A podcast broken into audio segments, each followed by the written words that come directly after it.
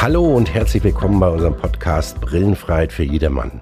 Mein Name ist Dr. Delef Breyer. Ich bin Augenchirurg und kümmere mich darum, dass Sie wieder ein Leben ohne Brille oder auch Kontaktlinsen führen können.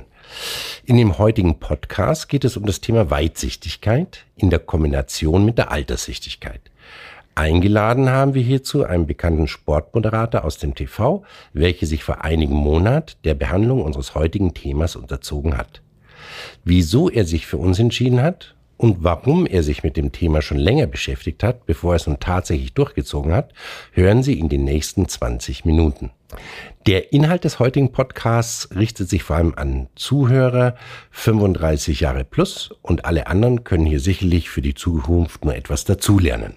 Ich denke, auch alle sollten uns zuhören. mein Name ist Christian Brugger, Dankeschön für die Einladung und danke für das schöne Intro, Herr Doktor. Mhm. Äh, tatsächlich war ich äh, vor ein paar Monaten bei Ihnen und habe das Ganze, was ich bei Ihnen erlebt habe, auch als kleinen Film dokumentiert. Mhm. Und der Link dazu ist auch in der Beschreibung dieses Podcasts. Also jeder, der uns zuhört, kann das Ganze dann auch noch filmerisch sehen. Und die Debatte ist ja ein bisschen aufgetaucht vor unserem Podcast. Wer moderiert? Mhm. mhm. Ich bin ja quasi beruflich Moderator und Sie moderieren auch sehr gut. Und ich würde es mit dem schnell reingehen, denn das ist eine meiner total aktiven Erinnerungen an die Operation bei Ihnen. Mhm. Ja. Sie haben die Operation so schön mitmoderiert. Als ich da bei Ihnen ja. gelegen bin, auf diesem, ja. wie sagt man, Tisch des Lasers. Ja, genau. Da haben Sie so, so schön diese, diese OP mitmoderiert. Ist, das, ist das Teil des Konzepts? Haben Sie das so mit der Zeit entwickelt, gelernt? Oder können Sie es einfach, weil Sie auch ein Speaker sind? Das ist eine gute Frage, aber äh, ich kann mich erinnern, und das ist so, so ein bisschen Storytelling, als ich noch äh, Student und junger Arzt war, hatte ich auch mal in Luzern im Kantonsspital gearbeitet. Und dann kam es eben zu einer Komplikation bei einer Operation, wo es in Mundkiefer-Gesichtsbereich fing es an ordentlich zu ordentlich zu bluten. Und der Chef wurde da ein bisschen nervös und hat dann einen seiner Oberärzte geholt. Und der Oberärzt kam dann ähm, und nachdem er diese ganze Blutung weder mit Adrenalin noch irgendwelchen Bäuschen stoppen konnte, ging er einfach auf den Patienten zu, fing an mit einer tiefen und ruhigen Stimme mit dem zu reden und hat dann gesagt, so, wir stellen uns vor, das wäre jetzt eine Quelle und der Quelle drehen wir jetzt langsam Stück für Stück den Wasserhahn ab. Und es hat wirklich aufgehört zu bluten. Und danach habe ich mich eben mit diesem Kollegen unterhalten. Er sagt, sensationell, wie hast du das ja. denn gemacht? Und er sagt, naja, da, was bei sowas hilft, ist, wenn man die, die Stimme ein bisschen tiefer setzt, wenn man langsam spricht, dem Patienten das erklärt und keine Hektik verbreitet. In dem Moment wird auch der Patient ruhiger. Mhm. Und das habe ich einfach Copy-Paste, äh, muss ich zugeben. Ich wäre nie drauf gekommen, wenn ich in meinem Leben das nicht einmal live erlebt hätte, wie man Patienten gut führen kann, wenn man die richtige Technik dafür hat und auch wirklich den nervösesten Patienten äh, noch auf der OP-Liege mhm. entspannt bekommt. Ich kann mich erinnern, wir haben damals ja bei Ihnen im OP noch so ein bisschen gescherzt, äh, was ist das Schlimmste, was passieren kann und was fragen die Leute vor der Augenlaserung am öftesten mhm. und Sie haben auch da schon äh, mit Humor, aber auch mit, mit großer Ruhe auf mich mhm. eingewirkt und für mich war es wirklich extrem entspannend dann äh, da zu liegen. Also ich habe ich habe es noch so abgespeichert, dass es eigentlich jetzt äh, nicht als OP bei mir vorkommt, sondern dass es ja wie eine Therapie vielleicht so ja. ähm, abgespeichert ist, dass man ja. da wirklich schön durchgeführt wird und irgendwann ist es vorbei und man merkt schon, okay, das ist hochwissenschaftlich mhm. und dann ist ja auch der Laser im Auge, aber das ist äh, sehr angenehm gewesen und sehr entspannend gewesen, deswegen habe ja. ich mir gedacht, äh, das muss Teil der Strategie sein. Ja, ähm, ich halte auch Empathie für mindestens genauso wichtig wie die Wissenschaft. Ja. Äh, das ist ja so, die, man macht so die typische Karriere. Erst möchte man Arzt werden, dann ist man Student, dann gefällt einem das Technische, das Naturwissenschaftliche, danach interessiert man sich für die Wissenschaft, dann wird man eigentlich Mediziner und irgendwann mit ganz viel Erfahrung, mit vielen Jahren operieren, wird man dann wieder zum Arzt okay. und merkt, wie wichtig eigentlich eben auch die menschliche Komponente ist. Und ich glaube, es geht nicht nur mir so, mhm. sondern auch vielen meinen äh, Kollegen, weil man auf der einen Seite, wenn man operiert, muss man sehr analytisch denken oder eine Diagnose findet und für den Patienten eine individuelle Therapiestrategie aufbaut oder wenn man international auf Kongressen Vorträge hält, dann äh, ist das natürlich eine, auch eine Art von Wettbewerb. Ja, ja. Und da muss man sich auseinandersetzen und da muss man sehr konzentriert sein. Äh, und das ist sicherlich so die Phase, wo man äh, wiederum andere Talente entwickelt, als wenn man das dann alles irgendwann kann. Äh, ich habe zum Beispiel über 50.000 Operationen hinter mir, über 1.000 Vorträge. Und das, das gibt einem einfach eine Ruhe äh, und eine Entspanntheit, äh, die man äh, auf den Patienten übertragen kann. Und das freut mich, dass Sie das gesagt haben, äh, weil ich halte es für wichtig und bekomme eben auch das positive Feedback von anderen Patienten. Ja. Als Sportmoderator muss ich das natürlich fragen und beschäftigt mich natürlich auch die Frage, ist das für Sie auch so eine Art, eine Art sportliche Herausforderung? Weil Sie, Sie sind ja hochdekoriert, ausgezeichnet, mhm. quasi im mhm. jährlichen Rhythmus kommt was Neues mhm. dazu. Mhm. Und äh, ist das für Sie auch so, dieses international on top of the game zu sein, auch eine Herausforderung, die Sie antreibt und einfach immer besser werden zu wollen, wie, wie ein sportlicher Athlet zum Beispiel? Ist das auch so Turniermodus bei Ihnen? ja, also sagen wir mal so, äh, man sieht es mir heute nicht mehr an, aber ich war mal sportlich ehrgeizig. das ist schon ein Haben bisschen her. ja, ich versuche es gerade wieder einzuführen, den morgendlichen Sport. Sehr brav. Äh, aber ähm, es ist eine gute Frage. Ich sehe es als Wettbewerb. Ich glaube. Oder reizt es Sie, der Beste zu sein? Ähm, das war so ein bisschen immer mein Ziel. Aber das hängt eigentlich mehr damit zu sagen, ich will Dinge immer perfekt machen, mehr noch als der Beste zu sein. Ich habe früher auch, äh, wenn ich Sport gemacht habe, ich muss jetzt nicht der Beste sein, aber so das Beste aus mir rausholen und dann so, dass es mir auch Spaß macht. Also für mich war immer neben dem äh, gut oder der Beste zu sein, äh, hing das einfach, ich kann gar nicht anders, als irgendwas perfekt zu machen zu wollen. Ob ich es dann immer hinkriege, ist die andere Frage. Aber äh, ich probiere es halt einfach und das steckt wirklich in mir drin. Okay, ja. ja das ist jetzt eine Antwort, wie sie auch vom Athleten kommen könnte. Also ja. ich muss nicht der Beste sein, aber ich muss mhm. heute das Beste aus mir rausholen. Ja, ich muss ja. das Bestmögliche von mir selbst erwarten. Ja, ja, ja. Und es muss halt dann aber eben auch ein bisschen Spaß machen. Ja, noch besser. Als ich damals zu Ihnen gekommen bin, und das sieht man ja auch in dem kleinen Film, den ich damals gemacht habe, bin ich eigentlich mit der Erwartung gekommen, ja, da gehe ich zum absoluten Profi und ich hatte einige Empfehlungen aus der Sportbranche, zum Beispiel aus, der, aus dem MotoGP-Bereich, äh, wo ich mir gedacht habe, das ist schon sehr beruhigend, wenn MotoGP-Fahrer zu Ihnen kommen, die ja noch viel Hochleistungssportlicheres machen als ich jetzt als Sportmoderator oder Hobbysportler. Äh, und habe aber natürlich nicht gewusst, was sie da mit mir vorhaben, weil wir hatten das ja so geplant, dass es eine Voruntersuchung gibt, dass wir uns besprechen und dass wir dann zum Entschluss kommen, etwas zu tun oder eben nicht. Und da hätte mich interessiert, gehen Sie da auch völlig neutral rein, ohne den Patienten genau zu kennen oder dessen Augen? weil sie ja nicht wissen, was sie da erwartet. Also wir hatten eine Voruntersuchung gemacht in meiner Heimatstadt, aber sie wusste nicht ganz genau, ja. welche Operationsmöglichkeit kommt in Frage. Hm. Muss ich den vielleicht wieder nach Hause schicken? Ja. Ist das für Sie so als äh, Anlaufstelle, wenn dann unterschiedliche wär, Patienten kommen? Das wäre natürlich übel gewesen, wenn ich sie wieder nach Hause schicke. Aber tatsächlich, es gibt es gibt, wenn, wenn ich 100 Patienten sehe, gibt es durchaus ein oder zwei, die man nicht operieren kann äh, weil man dann nicht mehr im sicheren Bereich operieren okay. würde. Und äh, es geht ja im Endeffekt in Anfrischung nur darum, dass man keine Brille mehr trägt. Äh, ich habe ein ganz altes Credo von meinem chirurgischen Mentor mitbekommen. Das heißt, alles, was man nicht bei seiner Familie empfehlen würde, sollte man auch nicht operieren oder bei Patienten machen. Das ist so die, die Grundrichtung, wenn es um, man nennt es im medizinischen, um einen elektiven, also freiwilligen Eingriff geht, den man nicht machen muss, sondern den man machen kann.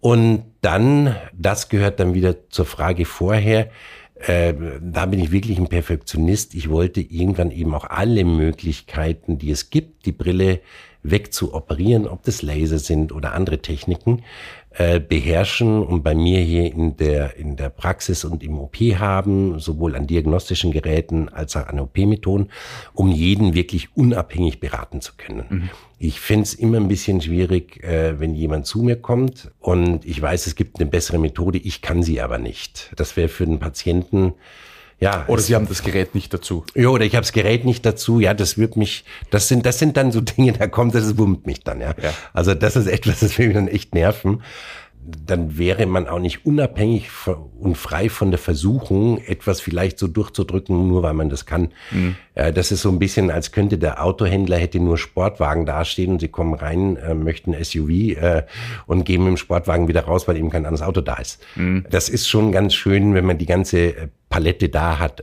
und dann den Patienten individuell versorgen kann. Und das geht eben heute auf extrem hohem Niveau. Und Sie treiben das ja sogar noch weiter, nicht nur, dass Sie es der Familie empfehlen würden, sondern sogar sich selbst. Sie haben sich ja auch selbst operiert, was ich äh, mhm. total cool, aber auch total irre finde. Ja, ja, das. Wie geht das? das haben wir öfter schon gesagt, dass es ein bisschen irre ist, auch schon Kollegen.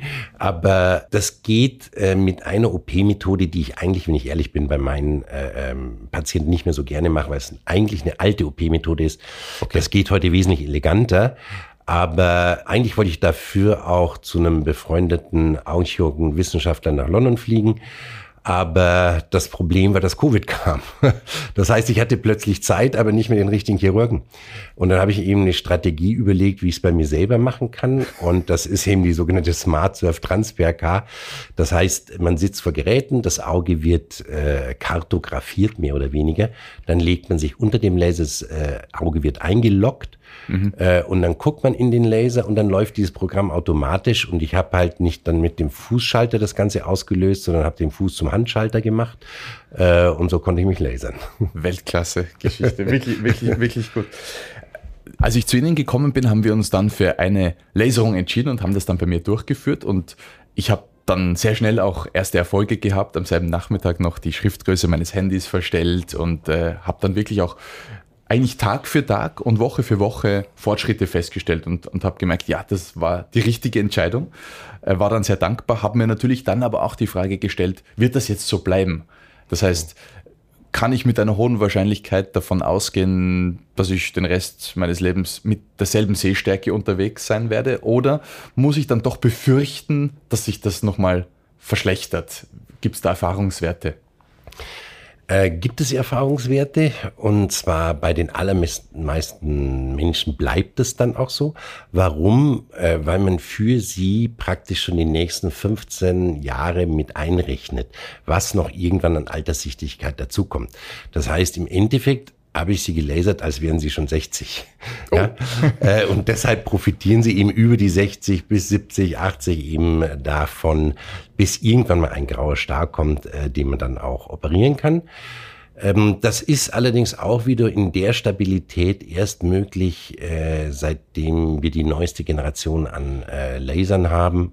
Mhm. Und das habe ich mir auch diesen Laser von der Firma Schwind gekauft, der eben mit 1000 Hertz arbeitet. Mhm äh, der eine sehr interessante, ähm, man nennt es Ablationstechnik hat, äh, der eine große Korrekturzone hat und deshalb hält es heute ihn deutlich länger als in den Anfängen der Augenchirurgie. Mhm. Und es hat auch nicht wehgetan, kann ich von meiner Seite dazu sagen. Mhm. Vielleicht gehen wir da kurz mal ins Detail bei mir. Ich war weitsichtig, das heißt, ich bin gekommen und äh, habe sie vor die Aufgabe gestellt, mir die Brille wegzunehmen, im Sinne von, äh, ich, ich hatte jetzt im Alltag keinen großen Leidensdruck, also ich konnte Auto fahren ohne Brille, ich konnte Sport machen ohne Brille, aber bei mir war es eben genau das Lesen oder das äh, Arbeiten am Handy oder am Computer. Und das heißt, einerseits haben sie mir diese Weitsichtigkeit genommen und andererseits haben sie, wie Sie gerade erzählt haben, ein bisschen vorgebaut sozusagen, mhm. damit das äh, auch äh, in Zukunft so bleibt. Und zwar indem sie beide Augen ein bisschen anders behandelt haben. Genau, genau. Bei Ihnen hatten wir so drei Sachen, die herausfordernd waren. Das eine war die äh, relativ hohe Weitsichtigkeit kombiniert mit einer relativ hohen Hornhautverkrümmung. Und dann wollten wir die Alterssichtigkeit dementsprechend noch reinbauen. Also das war eine relativ komplexe Fragestellung, mhm. aber genau diese Sachen machen ja dann auch äh, dem Augenchirurgen Spaß, äh, wenn er dann so eine Aufgabe hat. Äh, und ich äh, muss mir auch äh, sagen, es freut mich riesig natürlich, dass das gleich mit einem Mal so gut geklappt hat. Hätte man bei Ihnen nachlasern äh, müssen, wäre das für mich völlig in Ordnung gewesen weil man sagt, bei so starken Werten kann man auch mal noch ein bisschen vom Optimum entfernt liegen, dann hebt man den Flap nochmal auf und lasert nochmal.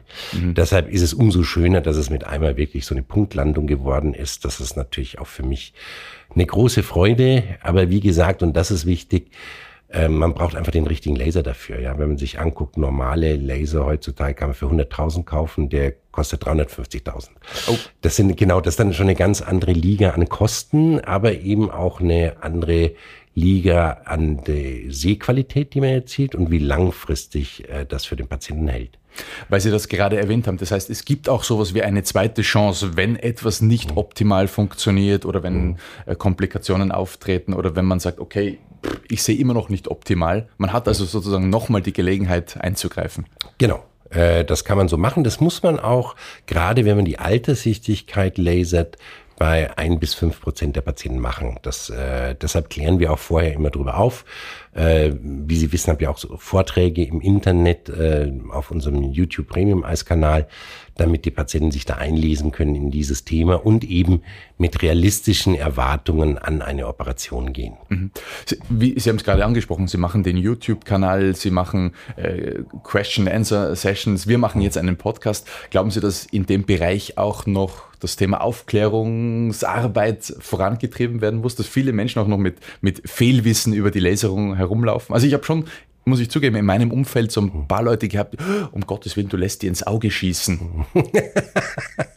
ja, ja, ja, ist schön. Man, man hört es immer wieder. Ja. Es ist äh, teilweise wirklich absurd, was da, ich sage jetzt mal, am Stammtisch äh, kolportiert wird. Genau. Äh, heute ist es wissenschaftlich bewiesen, dass es sicherer ist als Kontaktlinsen tragen. Ja, es ist zugelassen bei Jetpiloten, bei Kampftruppen, bei Astronauten. Äh, man weiß, was deren Ausbildung kostet und wo, mit welchem Gut diese Leute umgehen. Und äh, wenn so eine OP-Methode dann zugelassen ist bei diesen Leuten, aber es ist natürlich ein un unglaublich ähm, emotional aufgeladenes Thema. Und was mal im Netz ist, verschwindet ja nie wieder. Das heißt, die Zeiten, wo man die alten Laser genommen hat oder alte OP-Methoden oder ähm, vielleicht auch manchmal schlecht aufgeklärt hat, äh, Patient war dann enttäuscht und, äh, sag ich mal, hat sich erstmal im Internet ausgetobt, äh, auch wenn das drei Monate später dann gut war mhm. äh, und der Kollege das dann wieder gut korrigieren konnte, was man eben, wie ich ja bei Ihnen auch gerade schon gesagt habe, ein bis fünf Prozent der Fälle ist. Aber wenn der Patient das vorher nicht genau weiß ähm, und fühlt sich dann in Anführungsstrichen betrogen, äh, dann ist er natürlich nachher äh, ähm, enttäuscht ähm, und wir Menschen sind unterschiedlich. Der eine geht damit sachlich um und benennt und geht zum Arzt mhm. und der andere geht lieber ins Internet ähm, und wird böse. Manche Kollegen vielleicht hören sich dann die Sorgen auch nicht an, äh, sondern tun das ab. Dann ist der Patient natürlich noch saurer. Also das hat, glaube ich, viel damit zu tun, dass das Wissen noch altes Wissen ist, das so im Netz rumschwirrt dass vielleicht mit dem Patienten, dass sie vorher nicht gut aufgeklärt wurden, mhm. dass äh, in, eigentlich ins ins Bessere übertrieben wurde. Und das gibt im, aus dem Angelsächsischen eigentlich so einen guten Satz, der heißt Under Promise Over Deliver. Also wenig versprechen, viel halten. Äh, und wenn man so aufklärt, seine Patienten gut führt, immer für seine Patienten da ist, deshalb kriegt jeder meine private Handynummer von meinem Patienten.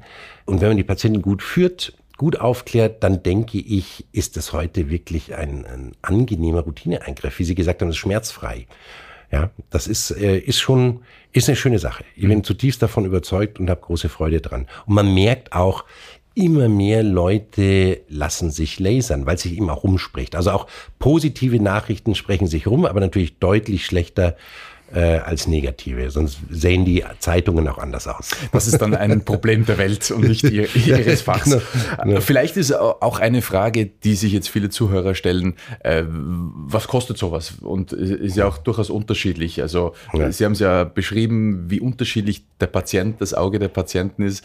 Man kann jetzt wahrscheinlich nicht äh, zum Dr. Breyer gehen und dann schon im Vorhinein genau pauschal sagen, das kostet mich XY. Es ist eben nicht wie beim, beim Autohandel, ich ja. die Mittelklasse für ja, ja, 15.700 Euro, sondern es ist wahrscheinlich nicht ganz klar zu sagen, was kostet sowas. Oder? Naja, es fängt bei für beide Augen All-In bei ungefähr vier an, geht aber bis zehn. Also mhm. wenn jemand äh, ganz spezielle schräge Augen hat und man muss extra Linsen anfertigen, zum Beispiel implantierbare Kontaktlinsen, muss das alles mit dem Laser vorher äh, aufbereiten. Äh, dann hat man natürlich einen riesigen diagnostischen Aufwand oder die Patienten müssen vorher öfter kommen. Ich hatte ehrlich gesagt auch nie das Ziel, sozusagen der günstigste Laserarzt zu werden, sondern das ist natürlich für die Laserketten, die sagen, kaufen viele von den gleichen Lasern, äh, machen nur eine Methode und dann rechnet sich sowas, das ist richtig, dann kann man auch einen niedrigen Preis machen und eine ordentliche Qualität anbieten. Aber wenn man sagt, man möchte Patienten individuell behandeln und möchte immer nur äh, die besten Laser da haben, die besten mhm. diagnostischen Geräte, immer up to date äh, sein, dann ist es natürlich mit einem deutlichen Kosten Mehraufwand verbunden, den die Patienten auch tragen müssen. Mhm. Auf der anderen Seite, wenn ich mir vorstelle, ähm, äh, was ein Navigationssystem fürs Auto kostet oder Alufelgen oder Fernseher oder Urlaube, also so alltägliche Sachen, für die wir Preisstrukturen akzeptiert haben. Und so lasert man jemanden, der den Rest des Lebens keine Brille mehr braucht ja. und die Brille spart. Also das ist ja nicht nur so, dass man einmal Kosten aufwenden muss, sondern man spart ja langfristig auch. Ich vergleiche es auch ganz gerne mit unseren Zähnen, die ja auch manchmal ein bisschen mangelhafte Objekte im Mund sind. Und, und meine Mutter hatte das zum Beispiel gerade, die musste halt auch äh, mit jetzt ungefähr 70 Mal ordentlich korrigieren. Und äh, das ist ja von den Kosten her fast nicht zu vergleichen, denn da geht's dann eher in die obere ja. Luxusklasse des ja, Autos, wenn genau. du richtig ja. agieren musst im Mund. Ja, ja, ja, das ist, das ist dann wiederum eine ganz andere Liga, das stimmt. da wird's dann, dann richtig teuer. Deshalb bin ich auch manchmal so überrascht, äh, warum Leute meinen, das wäre teuer, wenn man das mit anderen Sachen vergleicht äh, finde ich, rechnet sich das. Ja, ja? ja, Viele sagen schon, wenn die dann kommen, äh, beim nächsten Mal und sagen, ah, wo ich gar nicht dran gedacht habe, jetzt kann ich ja jede Sonnenbrille aus dem Regal kaufen. Ich muss die Gläser nicht mehr einschleifen lassen. Ja, das sind so, so, so Benefits, die natürlich dann auch kommen. Keine Linsenmittel, keine Brillenputztücher, mhm. keine, genau. ja, gar nichts. Ja, alles ja. richtig. Stimmt, stimmt. Mhm meine, eine meiner größten Bedenken, muss ich zugeben, war, wie kann ich denn nach der Laserung wieder Sport machen? Weil das ist mir halt auch sehr wichtig und kann ich dann wieder alle meine Sportarten durchführen? Das war so eine große Angst, die sie mir dann ja sehr schnell genommen haben. Und es war tatsächlich so, dass ich eigentlich sehr schnell da auch wieder zurückgekommen bin zu meiner professionellen äh, quasi Lebensweise. Das einzige, ich, ich, ich bin, glaube ich, ein bisschen zu früh Radfahren gegangen. Da hatte ich dann noch Angst, weil, weil äh, da war auch Wind und der ist dann um meine Augen herum und ich habe gedacht, um Gottes Willen, was ist, wenn mir da irgendwas ins Auge fliegt? Da war ich noch sehr, sehr, sehr ängstlich, mhm. aber ist auch gut gegangen. Aber ich war überrascht, wie schnell dann auch das Auge wieder funktioniert, quasi im Sportbetrieb. Mhm. Also bei Abschätzung eines Balles, der auf mich zufliegt, im Tennis, beim Fußball, eben dann auch bei schnelleren Sportarten wie mit dem Mountainbike einen Downhill-Parcours zu nehmen. Das, man hat schon gemerkt, das Hirn muss ein bisschen umprogrammieren, aber es geht dann eigentlich sehr schnell, dass das Auge wieder lernt oder das Gehirn. War spannend. Ja, da, da kommen natürlich äh, zwei Sachen kommen hinzu. Das eine ist das Wollen. Ja, wenn man etwas lernen will, dann lernt man es auch. Äh, man weiß auch von wissenschaftlichen Untersuchungen, dass ähm, Leute, die vom Typus her eher die Macher sind oder eher die Pragmatiker sind, äh, sowas auch schneller lernen als die Zögerer und Zauderer. Also äh, da kommt sicherlich ihre Grundpersönlichkeit äh, dazu, auch dass ein Sportler mal gewohnt ist, dass nicht alles optimal läuft oder dass man sich mal anstrengen muss. Mhm. Das spielt da sicherlich äh, mit rein. In aller Regel kann man sagen, beim Lasern der Alterssichtigkeit man kommt äh, so um die sechs bis zwölf Wochen endgültige Eingewöhnung nicht herum. Ich kann mich an mein, mich selber erinnern. Nach einem Monat äh, konnte ich meine Patienten so verstehen. Und nach einem Monat habe ich mir gedacht, so nach dem Motto, ich kann wirklich verstehen, wenn jemand nach einem Monat sagt, hm, ich weiß jetzt nicht, ja, ich kann alles sehen, ich sehe in der Ferne 100 Prozent Nähe, aber ob das jetzt die richtige Entscheidung war, weil das manchmal wechselt das Sehen noch ein bisschen. Äh, so war es auch bei mir selber, ähm, aber irgendwann ist es schlichtweg vorbei. Und ich habe mal mit einem Neurophysiologen gesprochen der hat's mir eigentlich super erklärt, seitdem erkläre ich es auch meinen Patienten so.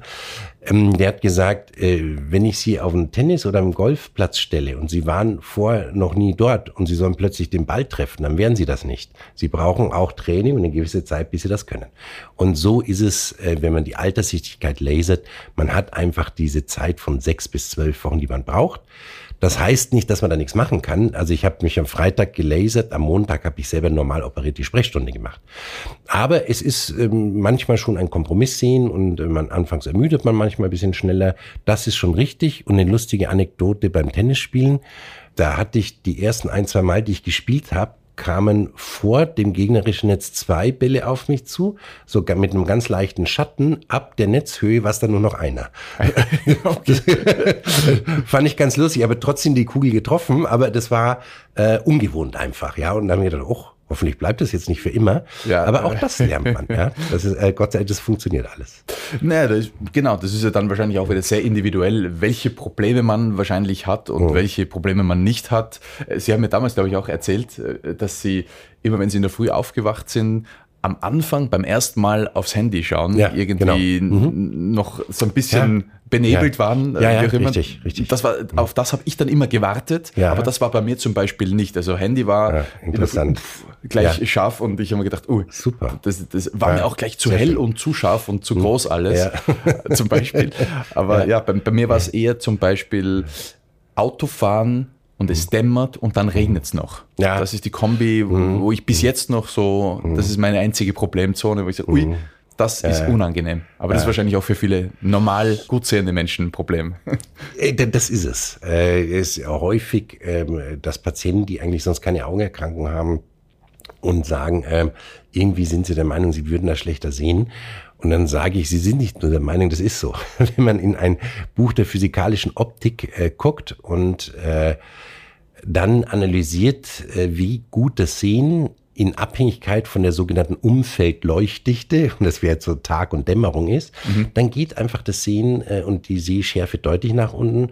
Wenn dann noch Spiegelungen sind durch Regen oder wenn einem Lichter entgegenkommen, ja. können Lichtquellen gestreut werden. Das, das addiert sich dann eben irgendwann äh, dass man sagt, oh, das ist jetzt aber nicht mehr so ein gutes Sehen, wie ich es gewohnt bin. Aber das haben auch viele Leute, die eben nicht gelasert sind.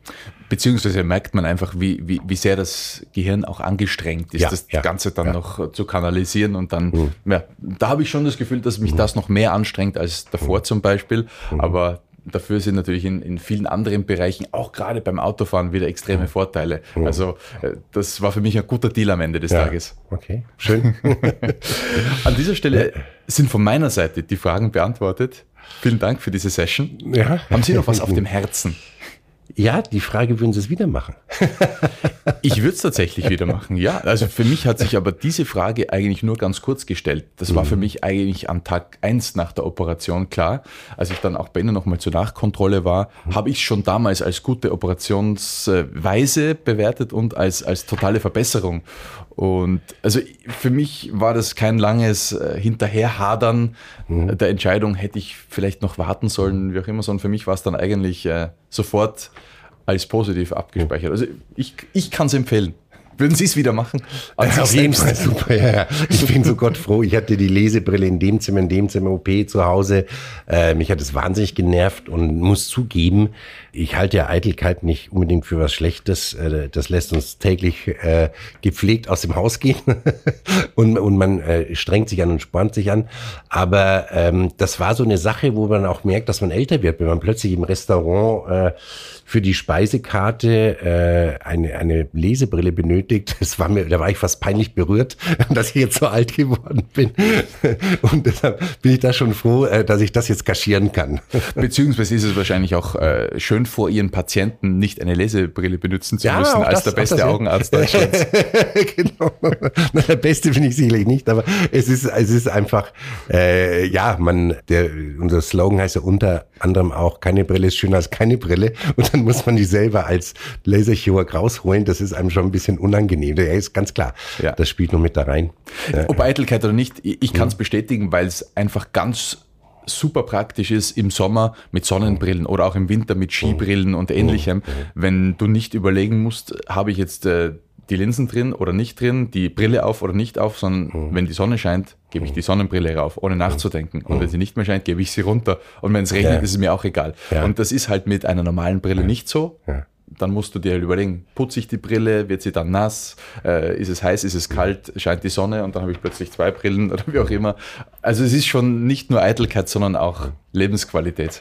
Und das ist auch etwas, Sie haben es genau, die haben das äh, Schlagwort genannt. Das ist etwas, was viele Menschen überrascht, die sagen, ich habe unglaublich an Lebensqualität gewonnen ähm, das wird wirklich so empfunden. Äh, mhm. Und ich selber habe das auch als einen Zugewinn an Lebensqualität.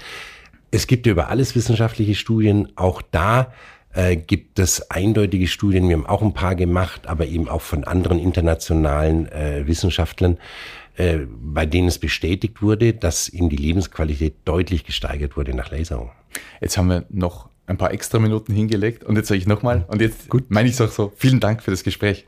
Ja, danke schön. Ich möchte mich bei Ihnen ganz herzlich bedanken. Ähm, man merkt, dass Sie Profi sind. Äh, man fühlt sich auch als Interviewter dann äh, ganz angenehm dabei. Vielen Dank. Wir haben uns ja gegenseitig interviewt. Sozusagen, genau.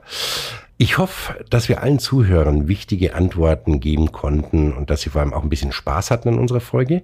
Und würde mich natürlich sehr freuen, wenn Sie uns ein Like hinterlassen und uns folgen, äh, gerne auch auf YouTube und Instagram. Äh, ich bin mal diesen Weg gegangen, weil ich wollte einfach auch, dass Patienten gut aufgeklärt werden, ein bisschen mehr über die Methoden erfahren und auch wenn sie zu einem kommen, schon eine gute Vorinformation haben, die wissenschaftlich äh, basiert ist. Und dann machen wir auch jeden Monat öffentlich eine Q&A-Session, äh, zu der sich jeder im Rahmen einer Videokonferenz anmelden kann. Oder Sie gucken einfach bei premiumeis.de vorbei und äh, melden sich sofort an und finden hier den nächsten Termin. Herzlichen Dank. Es hat wirklich Spaß gemacht. Danke Ihnen. Danke.